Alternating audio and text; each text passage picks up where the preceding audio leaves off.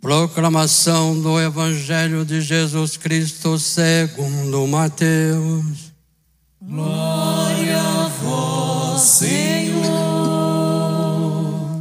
Naquele tempo, o Espírito conduziu Jesus ao deserto para ser tentado pelo diabo. Jesus jejuou durante quarenta dias e quarenta noites e depois disso teve fome. Então o tentador aproximou-se e disse a Jesus: Se és filho de Deus, manda que estas pedras se transformem em pães. Mas Jesus respondeu: Está escrito: Não só de pão vive o homem, mas de toda palavra que sai da boca de Deus. Então o diabo levou Jesus à cidade santa, colocou-o sobre a parte mais alta do templo. Ele disse: se és filho de Deus, lança-te daqui abaixo, porque está escrito: Deus dará ordem aos seus anjos a teu respeito, e eles te levarão nas mãos, para que não tropeces em alguma pedra. Jesus lhe respondeu: Também está escrito: Não tentarás o Senhor teu Deus. Novamente o diabo levou Jesus para um monte muito alto Mostrou-lhe todos os reinos do mundo e sua glória. Ele disse: Eu te darei tudo isso, seja, se te ajoelhares diante de mim para me adorar. Jesus lhe disse: Vai-te embora, Satanás, porque está escrito: Adorarás ao Senhor teu Deus e somente a ele prestará culto. Então o diabo o deixou e os anjos se aproximaram e serviram a Jesus. Palavra da salvação. Glória a vós, Senhor.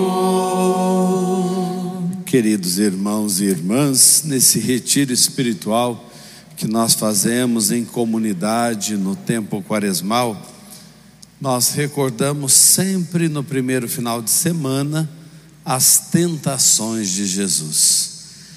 E essas tentações, no linguajar do Evangelho, aconteceram por 40 dias. O número 40 é simbólico e não quer dizer a cronologia como nós contamos, mas significa por toda uma vida, por toda uma geração, Jesus foi tentado. Ele não caiu no pecado, mas foi tentado como nós. E uma coisa importante a gente perceber que no Evangelho, nas narrativas sobre a vida de Jesus, sobre a história de Jesus, nós encontramos uma receita de vida e uma receita plena de sabedoria, nos levando para o caminho da verdadeira felicidade. E é importante a gente perceber tentador, o diabo, o mal, ele não se apresenta de cara feia, não. Isso a gente tem nas figuras que falam dele, mas ele se apresenta bonito, ele se apresenta como algo oportuno, ele se apresenta sempre como algo aparentemente positivo. Eu tenho o costume de dizer que o mal promete tudo, não dá nada a você e arranca de você o que você tem. É bem assim. Mas ele vem com aparência bonita, ele vem com aparência de coisa boa, ele vem com aparência de que vai trazer realização a você. Mas isso é claro porque se ele não agisse assim, ninguém cairia nas garras dele, ninguém erraria. Se ele não se apresentasse como algo positivo, como algo que traria algo de bom, ninguém cairia nas garras. Mas por que é que ele age? Deus não poderia prendê-lo, ele não poderia de uma vez por todas ser colocado num cárcere e não nos atormentar, não tem como, porque o mal é uma força que age dentro de nós, age dentro de nós. Para prender o mal, todos nós teríamos que estar presos, todos nós. Porque o mal vai agindo, sempre tem um lado bom, um lado do céu, um lado de Deus em nós, mas tem um lado muito carnal, tem um lado muito mundano, como São Paulo depois vai dizer nas suas cartas, e que tenta nos converter também, que tenta nos levar para o lado dele. E isso vai acontecendo no decorrer de toda uma vida. Nós vamos crescendo, nos apegando a Deus, descobrindo a fé. Chega um determinado momento que nós somos questionados, nós corremos o risco de abandonar aquela caminhada, como acontece com tantos jovens, com tantas pessoas, começam a estudar e começam a achar que a ciência tem resposta para tudo, que a tecnologia tem resposta para tudo, que o progresso tem resposta para tudo. E vem os questionamentos: mas será que Deus existe? E existe uma outra vida mesmo? Ah, isso é bobagem. Nós nascemos aqui, somos um fenômeno das coisas deste mundo e tudo vai terminar por aqui. Para que a gente ficar pensando no depois? ou no além desta vida, será que existe alguma coisa? Será que Deus existe? E essas forças vão fermentando dentro de nós, até que muitos acabam na prática ou no dia a dia ou até teoricamente abandonando Deus, encontrando explicações.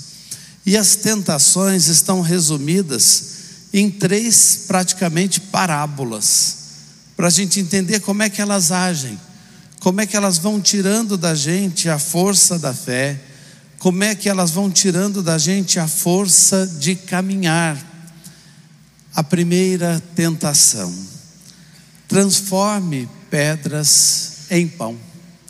E Jesus vai responder: Mas não só de pão vive o homem, o homem vive também da palavra de Deus. O que, que significa esse transformar pedras em pães? É o nosso relacionamento com as coisas. Nós precisamos das coisas para viver, mas nós não podemos viver para as coisas, nós não podemos viver pelas coisas. Guardem bem isso, é essa a tentação. Nós precisamos das coisas para viver mas nós não podemos viver para as coisas, não podemos viver pelas coisas. Tem gente que pode passar uma vida toda tentando transformar pedras em pão. É bem aquela tentação, olha, a vida não é o aqui e agora, então desfrute, transforme tudo em algo que seja o básico para você. Você tem que se divertir nessa vida e tem que se aproveitar das coisas nesta vida.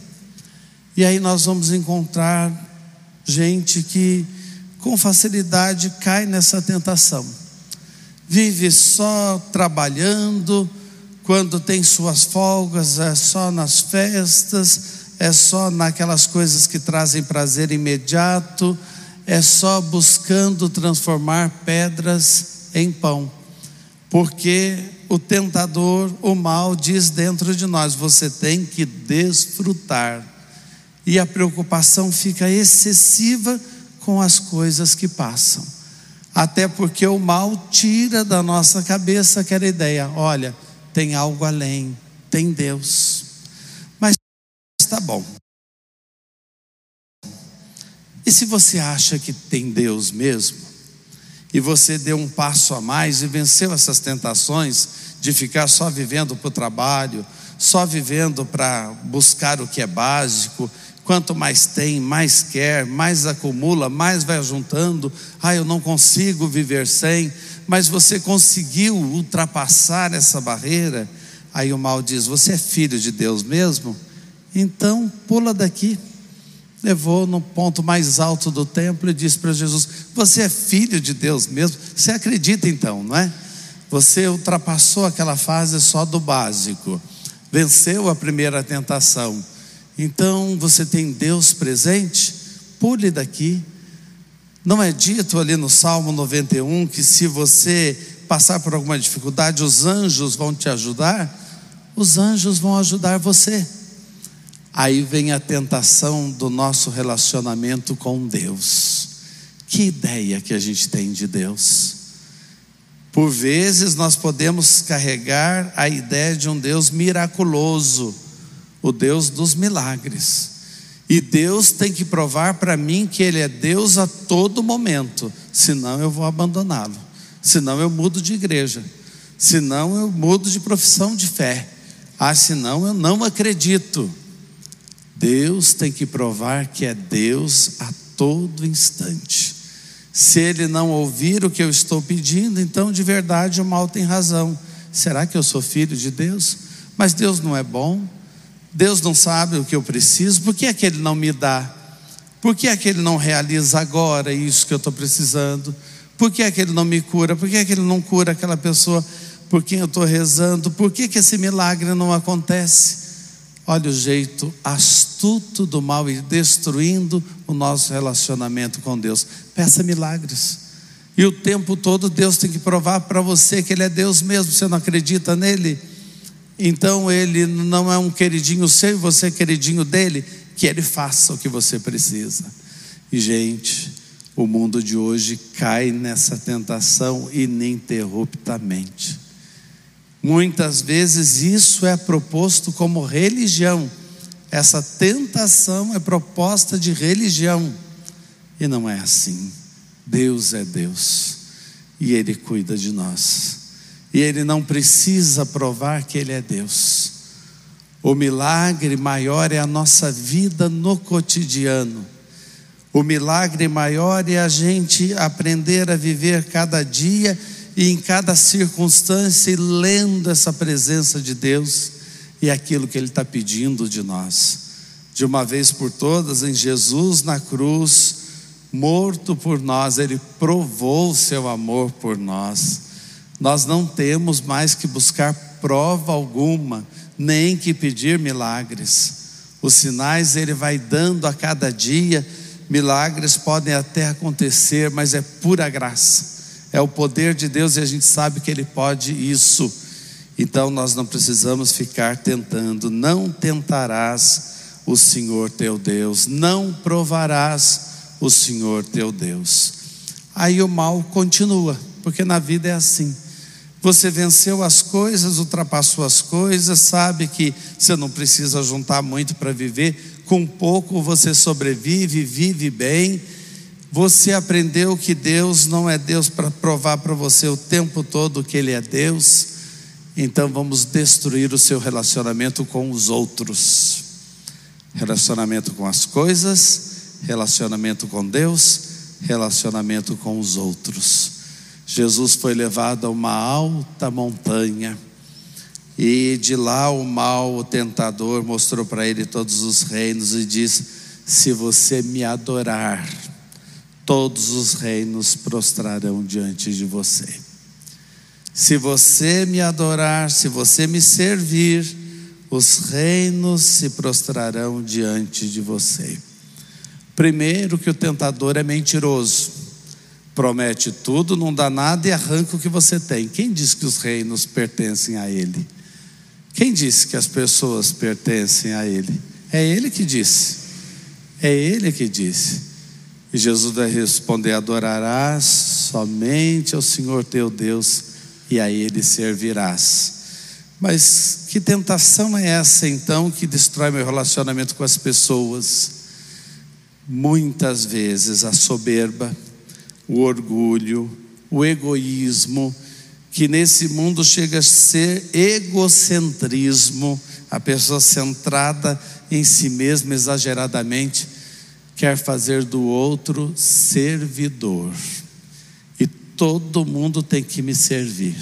E todo mundo tem que abaixar a cabeça diante de mim. E eu sou melhor do que todo mundo. Você sabe com quem você está falando? Olha, baixa a bola. Você sabe quem sou eu? Essa é a terceira tentação: destruir relacionamento entre pessoas destruir relacionamento entre casais. Olha, eu que falo a última palavra aqui.